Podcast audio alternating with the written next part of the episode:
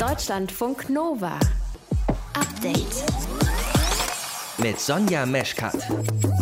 Impfen ist immer noch ein Thema, weil es sind ja noch nicht alle durch damit, die wollen. Und die Frage ist eben auch, welche Kombination ist denn nun die beste?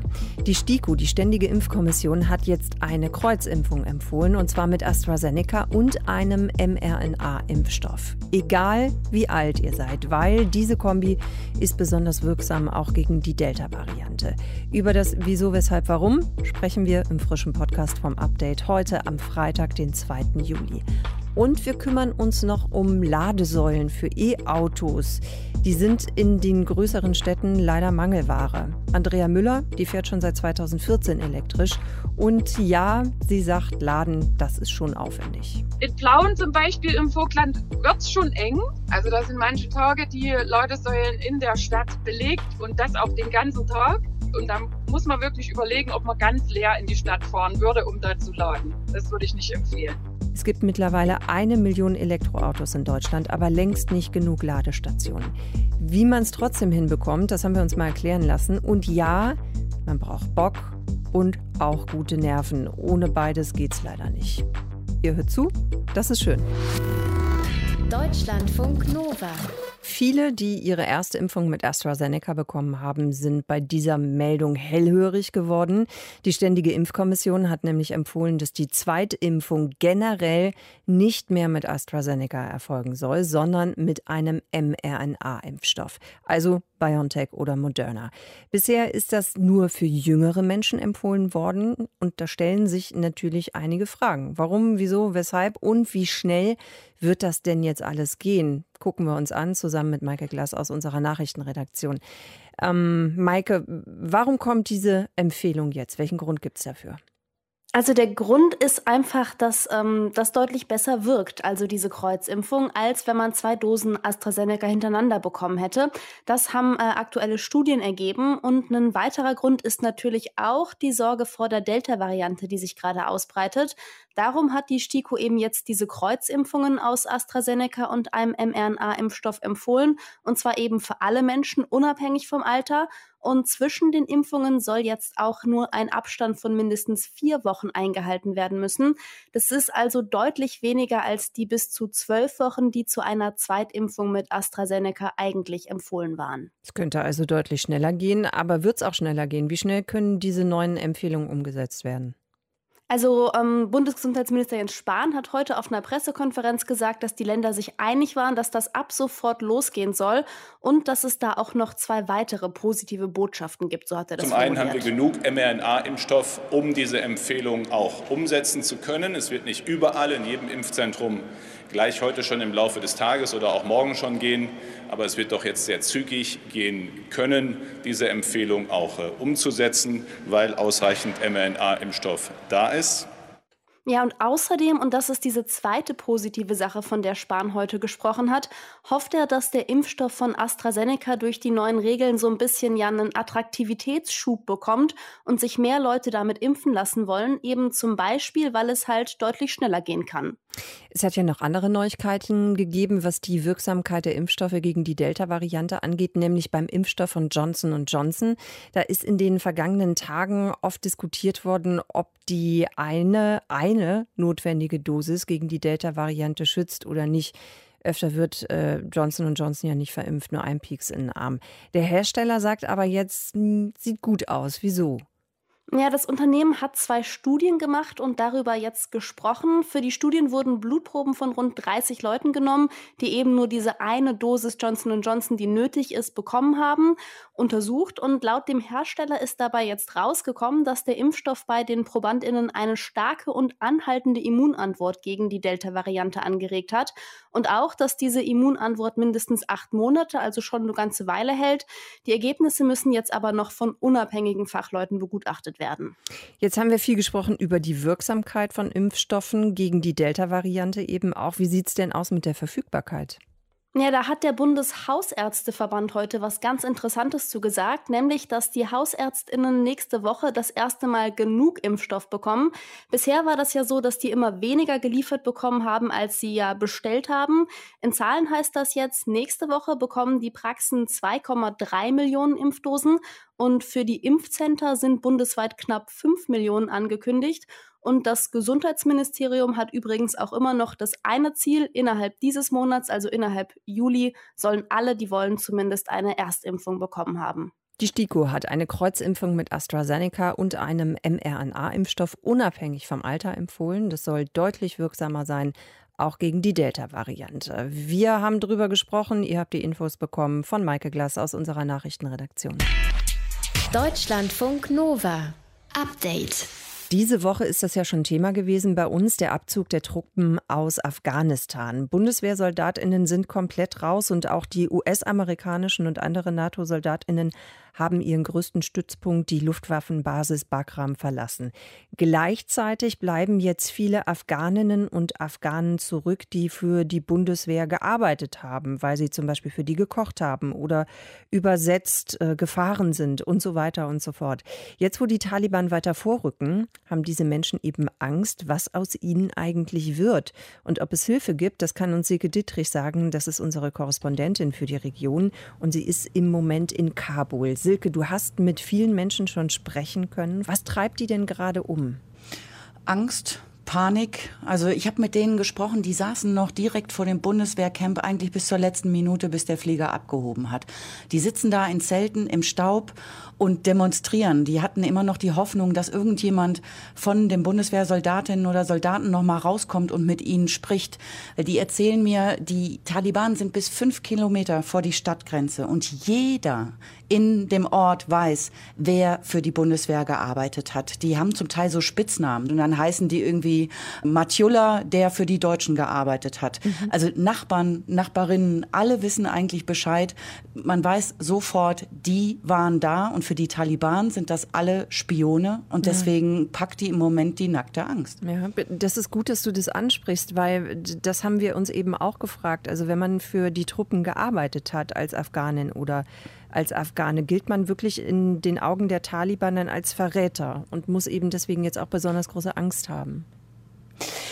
Die Taliban selber, die sagen, die sollten sich keine Sorgen machen. Sie würden jetzt auch in Zukunft dann alle Afghaninnen und Afghanen gleich behandeln und es soll, muss keiner fliehen und keiner müsste Angst vor ihnen haben.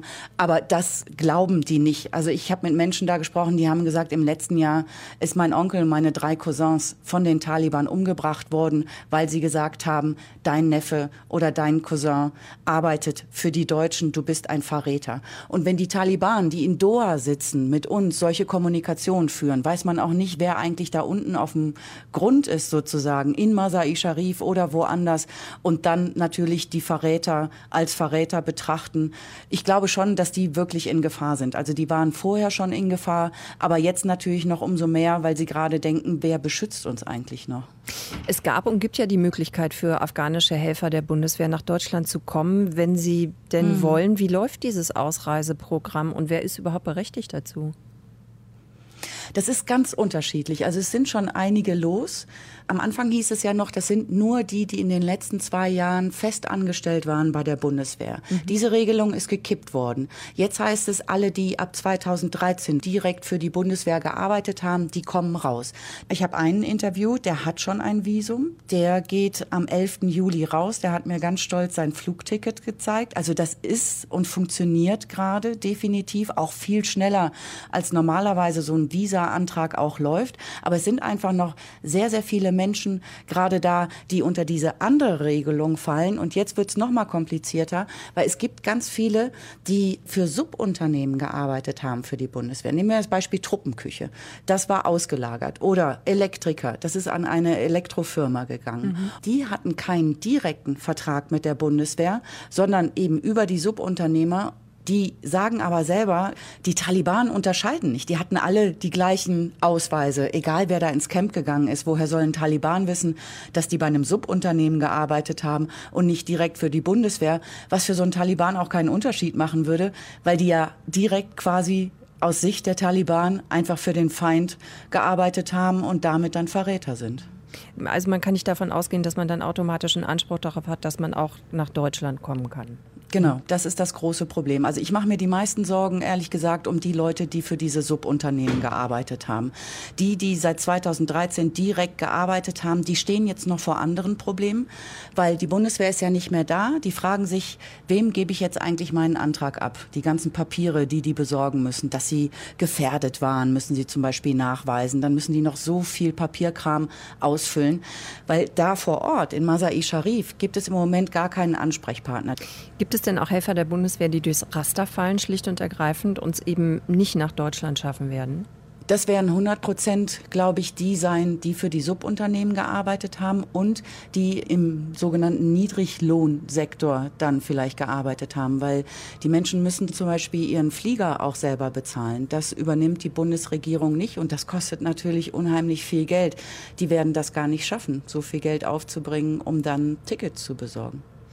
Silke, dann danke dir für diese wirklich äh, sehr frischen Eindrücke. Die NATO-Truppen ziehen also ab aus Afghanistan. Was wird aus den Afghaninnen und Afghanen, die für die Bundeswehr, die ja eben auch an diesem Einsatz beteiligt war, die für die Bundeswehr gearbeitet haben? Ich habe vor der Sendung mit unserer Korrespondentin Silke Dittrich darüber gesprochen. Deutschlandfunk Nova. Update. Bundeswirtschaftsminister Peter Altmaier hat sich heute sehr gefreut über eine Zahl. In diesem Monat werden eine Million Elektroautos auf deutschen Straßen unterwegs sein. Das war auch das Ziel der Bundesregierung. Dank üppiger Förderung hat das wohl jetzt eben auch geklappt. Elektroauto haben ist die eine Sache. Elektroauto laden, das ist die andere. Und da klären wir mal mit unserem Reporter Christian Schmidt aus dem Nova-Team, wie sieht es denn aus mit den Lademöglichkeiten? Fangen wir mal positiv an. Es tut sich was. Vorletztes Jahr, da gab es einen großen Schub. Da war das Netz ja eher sehr spärlich. Da sind erstmal 10.000 Ladesäulen dazugekommen. Jetzt sind nochmal 15.000 dazugekommen. Und man geht jetzt davon aus, dass es in Deutschland ja, so ein bisschen über 40.000 Ladepunkte gibt, wo man sein E-Auto dann anstöpseln kann. Wenn man also auf die Zahlen guckt, kommt da auf jeden Fall was in Schwung. Ich habe ja genau vor einem Jahr mit Kerstin Andrae gesprochen. Die ist vom Bundesverband der Energiewirtschaft. Die hat mir damals erklärt, warum das alles so schleppend anlief. Naja, die Wirtschaftlichkeit der Ladesäuleninfrastruktur hängt natürlich davon ab, dass da auch Autos tanken. Deswegen brauchen wir zügig mehr Elektrofahrzeuge, die in den Markt kommen. Das ist ein bisschen Angebot und Nachfrage. Der Hochlauf der Elektrofahrzeuge kommt mit der Ladeinfrastruktur. Aber die Ladeinfrastruktur ist dann wirtschaftlich, wenn wir auch ausreichend Fahrzeuge haben. Okay, spontan habe ich gedacht, da beißt sich dann die Katze in den Schwanz. Also man läuft so ein bisschen, bisschen im Kreis, ja. ne? Ja, genau. Also mehr Autos, mehr Ladestationen und das ist dann genug, oder wie? Noch lange nicht. Ich habe eben mit einer Bloggerin gesprochen, mit Andrea Müller. Die fährt ein E-Auto und schreibt auch über Elektromobilität. Die hat natürlich eine Wallbox zu Hause hängen, ne? eine eigene Strombuchse. Da mhm. kann sie ihr Auto immer dranhängen, wann sie will. Es gibt ja auch viele Ladestationen an Autobahnen zum Beispiel. Da findet man auch immer was, sagt sie. Kannst du deinem Auto während der Kaffeepause nochmal einen kleinen Energieschub verpassen? Die fährt mit ihrem Mann seit 2014 elektrisch und da ist irgendwie mittlerweile so dieses ständige Laden äh, in die tägliche Routine übergegangen. Wir fahren nach der Devise, egal wohin, also wenn das Auto steht, dann lädt's. Wenn es steht, lädt's. Finde ich gut. Mhm. Wir haben übrigens über Freisprecheinrichtungen gesprochen, während sie unterwegs war in ihrem Elektroauto. Ach, guck, ja, gut, dass wir das auch noch erwähnt haben. Es gibt viele Ladestationen an der Autobahn, sagst du, und sagt sie auch. Also, hm, das klingt schon so, als würde da noch ein Aber kommen. Hm, das Aber ist die Stadt. Du hast ja schon gesagt, hier mit dem Kabelsalat, der von den Balkonen dann in die Autos geht. Was machen die, die keine Wallbox in der Garage ja. haben und da dann gemütlich über Nacht laden können? Äh, ja, was ist auch, wenn du in der Mietwohnung lebst? Ne? Du hast das mit dem Stromkabel gesagt. Du bist dann halt eigentlich auf Ladesäulen in der Stadt angewiesen und für so dicht besiedelte Räume gibt es halt viel zu wenige davon, sagt Andrea. Auf dem Land ist das einfacher, da ist Platz und es buhlen auch nicht so viele Leute um eine Ladesäule. Aber in der nächstgrößeren Stadt ist es bei ihr auch schon schwierig. In Plauen zum Beispiel im Vogtland wird es schon eng. Also da sind manche Tage die Ladesäulen in der Stadt belegt und das auch den ganzen Tag. Und dann muss man wirklich überlegen, ob man ganz leer in die Stadt fahren würde, um da zu laden. Das würde ich nicht empfehlen. Wenn man achtmal um Block muss, um eine Ladesäule zu finden, dann ist vielleicht der Akku leer, ne? Ja, ja, und wenn du dann Glück hattest, selbst dann und in der Stadt einen freien Ladepunkt gefunden hast, dann musst du erstmal gucken, ob du bei diesem Anbieter auch laden darfst. Ah. Dann kannst du dich hinstellen, darfst aber da nur eine bestimmte Zeit stehen, vier Stunden zum Beispiel. Und du willst ja auch nicht assi sein und den anderen die Ladesäule wegnehmen. Also musst du irgendwann da wieder hinschlappen, abstöpseln und wieder umparken und dann wieder was finden, ne? Parkplatz. Das ist schon alles recht nervig und Andrea Müller sagt, da muss ich noch einiges tun. Mehr Ladesäulen, klar. Auch die Möglichkeit beim Arbeitgeber zu laden, das wäre auch was. Und so lange muss Andrea Müller einfach sehr kreativ sein und immer die Augen offen halten, wo man kurz mal anstöpseln kann. Es gibt ja Discounter, die haben sogar einen Schnelllader vor der Tür stehen. Da ist man mit einer halben Stunde einkaufen und halben Stunde laden eigentlich gut dabei. Also es findet sich auf jeden Fall immer was, wenn man jetzt sieht, dass in der Nähe eine Ladestation ist. Dann kann man einfach mal drüber nachdenken, wie mache ich es denn? Man kann es zum Beispiel ja auch verbinden, wenn jetzt doch ein Kilometer entfernt eine Ladestation ist, ob man den Rest nicht mit einem kleinen Roller oder ne, mit einem Fahrrad oder mit irgendwas da noch fahren kann, die letzte Meile. Also ja, man muss da Bock drauf haben. Ja, Laden zu Hause klappt, ne? Fürs Laden unterwegs muss man ja, so ein bisschen MacGyver sein und Bock drauf haben, hat sie gesagt. Und deshalb wird auch in der Politik ja noch weiter gestritten, was denn jetzt eher gefördert werden soll. Ladestationen zu Hause oder im öffentlichen Raum. In den Städten muss sich auf jeden Fall noch was tun. Ein Etappenziel der Bundesregierung ist erreicht. Eine Million Elektrofahrzeuge sind auf deutschen Straßen jetzt unterwegs. Die alle geladen zu bekommen, das ist aber eben das, was noch herausfordernd ist und bleiben wird. Und ja, das gilt eben für alle, ne? für die Nutzer und auch für die Politik. Überblick dazu von Christian Schmidt. Deutschlandfunk Nova. Update. Die Bilder, die kennen wir, glaube ich, alle. Tote Seevögel, in deren Mägen man Plastiktüten entdeckt hat oder Flipflops, die in toten Walen gefunden worden sind. Plastik ist überall und es verändert wichtige Prozesse innerhalb der Natur. Heute haben Forschende dazu eine neue Studie veröffentlicht im Fachmagazin Science. Die WissenschaftlerInnen sagen, das ganze Plastik könnte unsere Umwelt so sehr verändern, dass wir das nicht mehr rückgängig machen können. Also wäre es eben am besten sofort damit aufzuhören, dass Plastik in die Umwelt gelangt. Annika Janke ist Wissenschaftlerin am Helmholtz-Zentrum für Umweltforschung. Sie hat an der Studie mitgearbeitet und ich habe nachgefragt bei ihr. Frau Janke, wenn Sie sagen, da passieren dann Dinge, die können wir nicht mehr rückgängig machen, was meinen Sie damit? Ja, also insbesondere ist die Plastikverschmutzung in vielen Bereichen der Erde, also vor allem zum Beispiel auch in der marinen Umwelt, nicht wieder rückgängig zu machen. Das heißt, äh, Plastik, was in die Umwelt gelangt, äh, wird dort verbleiben. Es ist sehr, sehr langlebig. Gleichzeitig werden aber auch über lange Zeiträume, also Jahrzehnte bis Jahrhunderte, äh, freie Chemikalien abgegeben, aber auch kleine Partikel, also Mikro- und Nanopartikel, Nanoplastik, Mikroplastik. Und diese befinden sich dann in der marinen Umwelt und dadurch werden deren Konzentrationen steigen. Und dadurch, dass wir das große Plastik nicht entfernen können, können wir das kleinere noch viel weniger aus der Umwelt wieder zurückholen. Was bedeutet das denn dann? Also wir wissen ja, unsere Ozeane nehmen sehr viel CO2 auf. Mm, jetzt haben Sie gerade schon gesagt, wenn so viel Plastik eben dann im Umlauf ist, so nenne ich es jetzt einfach mal, dann stört das eben auch bestimmte Prozesse. Wie genau?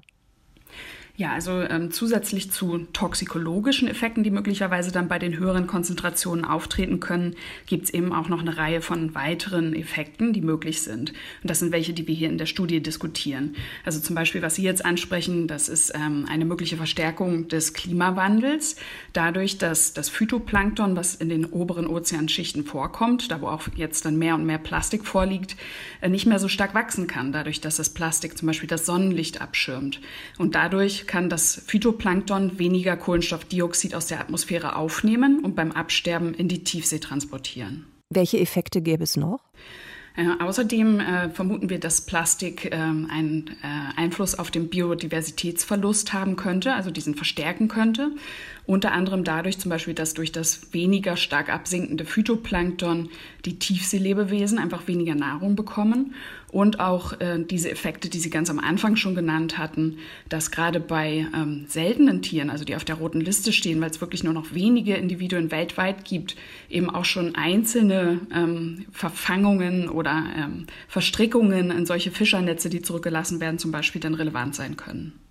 Frau Janke, so wie Sie es jetzt erklärt haben, wie Sie schildern, bedeutet das, dass Plastik, was jetzt schon im Umlauf ist, hat also im allerschlimmsten Fall auf das komplette Ökosystem eine Wirkung, die man gar nicht haben möchte. Ja, es ist natürlich schwer vorherzusagen, einfach, dass die Zeitskalen auch so lang sind. Ähm, da ist viel Extrapolation möglich und viel äh, Hochrechnung. Ähm, es gibt aber sicherlich auf allen Ebenen mögliche Effekte, ja. Was schlagen Sie denn vor als Lösung? Realistisch gesehen werden wir ja jetzt nicht morgen damit aufhören, Plastik zu produzieren. Das ist richtig. Also Plastik ist aus vielen Bereichen hier gar nicht wegzudenken. Also äh, zunächst kommt man natürlich auf viele technologische Veränderungen und Verbesserungen. Also zum Beispiel auf die Entwicklung von weniger umweltschädlichen äh, Kunststoffen oder auch auf Verbesserungen von Recycling-Systemen. Dazu gehören aber sicherlich auch politische Maßnahmen, die es dann hier braucht. Ähm, zum Beispiel darf es dann nicht sein, dass äh, recyceltes Plastik in der Herstellung, obwohl es eher minderwertig ist gegenüber neuem Plastik, dennoch teurer ist. Äh, man muss sicherlich auch eingreifen und den Export von Plastikmüll aus Industriegebieten in äh, Gebiete mit weniger gut entwickelter Abfallbehandlung äh, zu exportieren. Das muss ebenfalls gestoppt werden. Also es gibt ja jetzt äh, ganz neu auch ein Verbot von Einwegplastik, was ab morgen greifen wird. Ähm, das ist natürlich auch mal ein grundlegend guter Ansatz, dadurch, dass es vermeiden wird, äh, dass Plastik überhaupt hergestellt wird, was für den Einmalgebrauch ist, was dann wertlos ist nach diesem Einmalgebrauch und leicht in der Umwelt zurückbleiben kann. Und nicht zuletzt können wir natürlich auch bei uns selber anfangen, denn jeder kann seinen Plastikkonsum einmal überdenken äh, und schauen, dass man mehr auf Mehrwegprodukte geht und insbesondere keinen Plastikmüll in der Umwelt zurücklassen, der dann vielleicht über Flüsse in die Meere gelangen kann. Das viele Plastik in unserer Umwelt kann Effekte auslösen, die wir nicht mehr rückgängig machen können. Zu dem Ergebnis kommt eine aktuelle Studie, an der auch Annika Janke vom Helmholtz Zentrum für Umweltforschung beteiligt war. Danke Ihnen fürs Gespräch. Vielen Dank. Deutschlandfunk Nova. Update. Da will man doch wirklich sofort helfen. Die arme kleine Biene, die da unten am Boden total schlappi, ganz vorsichtig und erschöpft so rumkrabbelt. Habt ihr das auch schon gesehen in diesem Sommer? Also man findet immer mal wieder eine Biene, die irgendwie gerade nicht mehr kann und ohne Kraft und Saft am Boden sitzt. Was ist denn da los? Und wie könnt ihr gegebenenfalls dem Bienchen helfen? Tipps gibt es jetzt von Melanie von Orloff vom NABU Berlin, Fachfrau für alles, was fliegt und sticht. Frau Orloff, was ist denn los mit den Bienen, die da so schlappi sind? Naja, da muss man sich erstmal klar machen, dass bei den Honigbienen alle ausfliegenden Bienen sind Rentnerinnen. Also das heißt, wir haben hier nichts mit Altersruhezeit und dergleichen, sondern im Gegenteil, die sind äh, drei Wochen etwa im Stock und die letzte Lebenswoche, die sie so haben, vielleicht auch noch zwei Wochen, fliegen sie aus. Also daher ist das Sterben bei den Honigbienen tatsächlich ein ganz normaler Bestandteil ihres Daseins. Ähm, kann man leider nicht unbedingt vermindern. Es gibt natürlich Faktoren, die das noch beschleunigen, wie zum Beispiel solche kalte Kälteperioden, wie wir es jetzt hatten mit dem Regen. Ähm, da werden die natürlich schnell mal nass und dann heißt das auch erstmal abwarten, bis die Sonne wieder scheint. Ah, okay. Das heißt, wenn, wenn die nass werden und wenn es kühl ist, das ist nichts für die Bienen? Ja, wie alle Insekten sind sie auf die solare Energie angewiesen. Das heißt, von draußen muss die Wärme kommen und nur dann funktionieren diese Insekten richtig gut.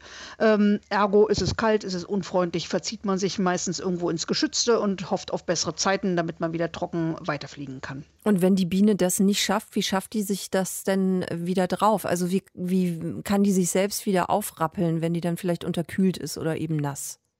Ja, sie ist tatsächlich zwingend darauf angewiesen, auf Wärme von außen. Also das heißt, wenn dann der Himmel wieder aufreißt und die Sonne kommt ihr entgegen, dann klappt das sogar relativ schnell, dass die dann wieder anfangen, sich zu putzen und sich auch selber zu trocknen. Auch das können die tatsächlich. Und erst dann sind sie wieder auch flugfähig, ne? sofern noch genug äh, im Honigmagen ist, dass sie dann also auch äh, genug Power haben, um das mhm. Ganze durchzustehen. Was ist denn, wenn man eben jetzt eine schwache Biene irgendwie findet auf dem Balkon oder auf der Straße? Kann man die denn irgendwie unterstützen? Ist das sinnvoll? voll. Naja, äh, man weiß natürlich nicht, warum sitzt sie gerade auf dem Boden. Wie ja. gesagt, vielleicht ist sie einfach alt. Das sieht man ganz gut daran, dass die meistens dann äh, verkahlt sind, also weniger Haare haben, mhm. dunkler sind und oft auch zerfranste Flügel. Ne? Wenn man mhm. sowas schon sieht, dann weiß man, dieser Biene kann man nicht mehr helfen. Sieht die Biene aber noch vollkommen intakt aus und vielleicht auch noch recht hell in den Farbtönen, ähm, dann hat sie vielleicht einfach nur Pech gehabt. Man kann ihr sicherlich einen Gefallen damit tun, dass man sie an ein sonniges Eckchen vom Balkon buxiert, wenn sie gerade in der Schattenecke rumsitzt, weil dann kann sie sehr lange warten warten, bis die Sonne hinkommt. Aber mehr kann man letztendlich kaum machen. Wer natürlich mag, kann ihr noch ein klein bisschen Zuckerwasser anrühren und zureichen. Das geht natürlich auch. Äh, Gerade bei den Hummeln unter den Linden ist das tatsächlich der Hauptgrund, warum dieser Schlapp da rumsitzen. Die verhungern regelrecht unter den Linden und da hilft man ihnen tatsächlich mit. Ah, okay. Warum ver äh, verhungern die denn unter den Linden? Hat die Linde irgendwie nichts, was sie der Biene anbieten kann? Hm, ja, das ist äh, das Faszinierende, dass die Hummeln offensichtlich wesentlich, wesentlich schlechter als die Honigbiene umlernen, dass die Linde jetzt nichts mehr zu liefern hat. Also die Linde hört irgendwann einfach auf mit dem Nektarfluss und ähm, die alten Hummelarbeiterinnen suchen trotzdem vergeblich daran. Ah es ist noch nicht ganz verstanden. Es hängt auch damit zusammen, dass offensichtlich auch weniger zu beißen in der Umgebung ist, also wenig alternative Trachten, wo die äh, Hummeln noch was finden. Es sind vor allem Hummeln, die darunter leiden. Die Honigbiene lernt offensichtlich schneller dann, sich umzustellen und hat auch mehr Vorräte zu Hause. Frau Orloff, bei Ihnen zwitschert es so schön im Hintergrund. Stehen Sie gerade in einem großen Garten? Das ist ganz toll. Ja, ich sitze hier sozusagen ähm, ja, im Garten, kann man mal sagen, und äh, schaue ins Grüne. Das ist richtig. Ja, und beobachten die Vögel, vielleicht auch noch ein paar Bienen. Vielen Dank fürs Erklären auf jeden Fall an Sie und ein schönes Wochenende, Frau Orloff. Ja, ebenfalls. Kommt so gut rüber. Sie auch? Wie ihr schlappen Bienen helfen könnt, Melanie von Orloff vom NAMU Berlin hat es erklärt. Deutschlandfunk Nova. Update. Jetzt während der EM kann man das ja mal wieder beobachten. Also wenn ein männlicher Fan sich äh, in aller Öffentlichkeit das T-Shirt aussieht, dann pff, ja, zieht er sich halt das T-Shirt aus. Ne? Die halbe Welt kann zugucken, aber okay, irgendwie interessiert es auch nicht so richtig jemanden. Wenn eine Frau das machen würde, ja, dann muss man sagen, dann wäre das ein Skandal. Eine Frau in Berlin hat das vor kurzem erlebt Woran das liegt, das brauche ich euch jetzt wahrscheinlich nicht unbedingt zu erklären. Oder, hm, vielleicht doch. Unser Reporter Martin Krinner hat sich heute mal mit einem Stück Geschlechtergerechtigkeit beschäftigt, das in vielen Köpfen noch nicht da ist. Das Gesicht von Luca Luttenbach kennen seit ein paar Tagen Millionen von Leuten. Von TikTok, von YouTube, von Twitter und so weiter. Und sie kennen nicht nur sein Gesicht, sondern auch seine nackte Brust. Der Mann ist nämlich glühender Fan der Schweizer Nationalmannschaft und das Achtelfinale gegen Frankreich hat ihn so sehr mitgenommen, dass er sich am Schluss vor lauter Freude über den Sieg der Schweizer spontan das Trikot vom Leibe reißen musste.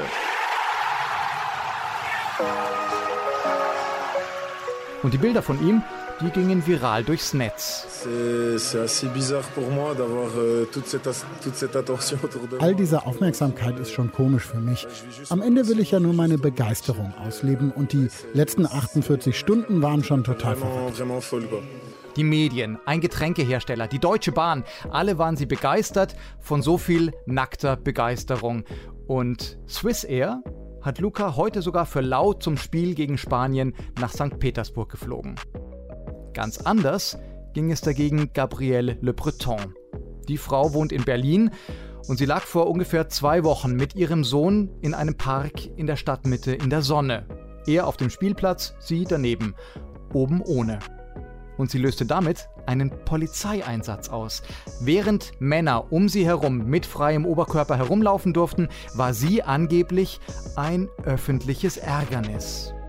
Ich kann nicht sagen, ob Männer sich lieber ausziehen als Frauen oder nicht-binäre Menschen, aber ich kann sagen, dass Männer sich problemloser in der Öffentlichkeit halbnackt zeigen können, ohne soziale Sanktionen zu erfahren. Und ich rede jetzt hier nicht von Exhibitionismus. Sagt die Sozialwissenschaftlerin Laura Klebos von der Ruhr-Uni Bochum. Männliche Körper werden eben nicht in dem Maße sexualisiert wie äh, die Körper von Frauen. Und darin spiegeln sich auch jetzt im 21. Jahrhundert die herrschenden Machtverhältnisse wieder, meint Anil Altentasch, He-for-She-Botschafter von UN Women in Deutschland. Die Frage nach wem gehört der öffentliche Raum, wer darf sich erlauben, zum Beispiel vor allem seine Nippel zu zeigen, warum wird es bei Frauen sanktioniert und, bei, und versucht zu kontrollieren und bei Männern nicht, diese Fragen stehen tatsächlich im Raum und bestimmen im Prinzip auch diese Freiheiten, die diese Männer sich nehmen können. Und da reden wir natürlich auch von Strukturen, die diese Nichtbewertung und Nichtsanktionierung auch schützen. UN Women Deutschland ist eine Tochterorganisation der Vereinten Nationen, die sich für Frauenrechte einsetzt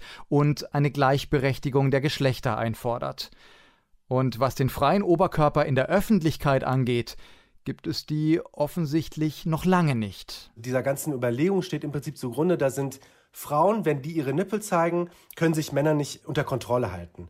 Und das wird dann meist als Problem von Frauen gesehen. Also, dass sie sich ja im Prinzip bedecken sollen, damit sie die Bedürfnisse der Männer nicht irgendwie in Wallung bringen oder irgendwie durcheinander bringen. Selbst bei Frauen, die zum Beispiel in der U-Bahn oder Öffentlichkeit zum Beispiel stillen, selbst da wird in einem ganz normalen Akt, der komplett entsexualisiert ist, wird sexualisiert, weil man Brüste sieht. Gabrielle Breton musste den Park in Berlin verlassen. Aber sie ließ das nicht einfach auf sich sitzen. Sie hat mit Freunden vor dem Rathaus in Köpenick demonstriert und sie hat sich an die Presse gewandt. Richtig so, meint Laura Klebos. Also das Ziel ist einfach hier Gleichberechtigung. Das heißt nicht, wir müssen alle nackt rumlaufen. Wir können das dann vielleicht, aber erstmal geht es darum, dass alle Menschen gleich behandelt wird und Körperteile Körperteile sind und dass uns andere Körper nicht mehr in der Form so interessieren würden oder was andere mit ihren Körpern machen. Was man ja zum Beispiel auch an Instagram und Facebook sieht, wo Männer problemlos oben ohne Fotos posten können. Und wenn man bei der Frau die Brustwarzen sieht, werden die Bilder gelöscht oder es wird ihnen sogar angedroht, dass das Profil gesperrt wird. Und damit sich diese Situation ändert, sehen beide, Laura Klebos und Anel Altentasch, die Männer in der Pflicht. Die Frauen muss ja keiner mehr überzeugen. Ich meine, Frauen, Feministinnen, Seit jeher pochen sie darauf oder setzen sich für das Recht auf Gleichberechtigung ein. Sie machen darauf aufmerksam, auf diese Doppelmoral, auf diese Ungleichbehandlung, auf die Objektifizierung ihrer Körper. Wenn wir Veränderungen haben möchten, müssen die vor allem durch eine veränderte Sensibilisierung von Männern stattfinden. Wir Männer müssen im Prinzip einen besseren Job machen, zuzuhören, nicht nur um zuzuhören, sondern auch zu verstehen und nachzuvollziehen, um die Vision einer geschlechtergerechten Welt in irgendeiner Form auch Wirklichkeit zu machen. Deutschlandfunk Nova. Update. Montag bis Freitag, immer zwischen 18 und 20 Uhr. Mehr auf deutschlandfunknova.de.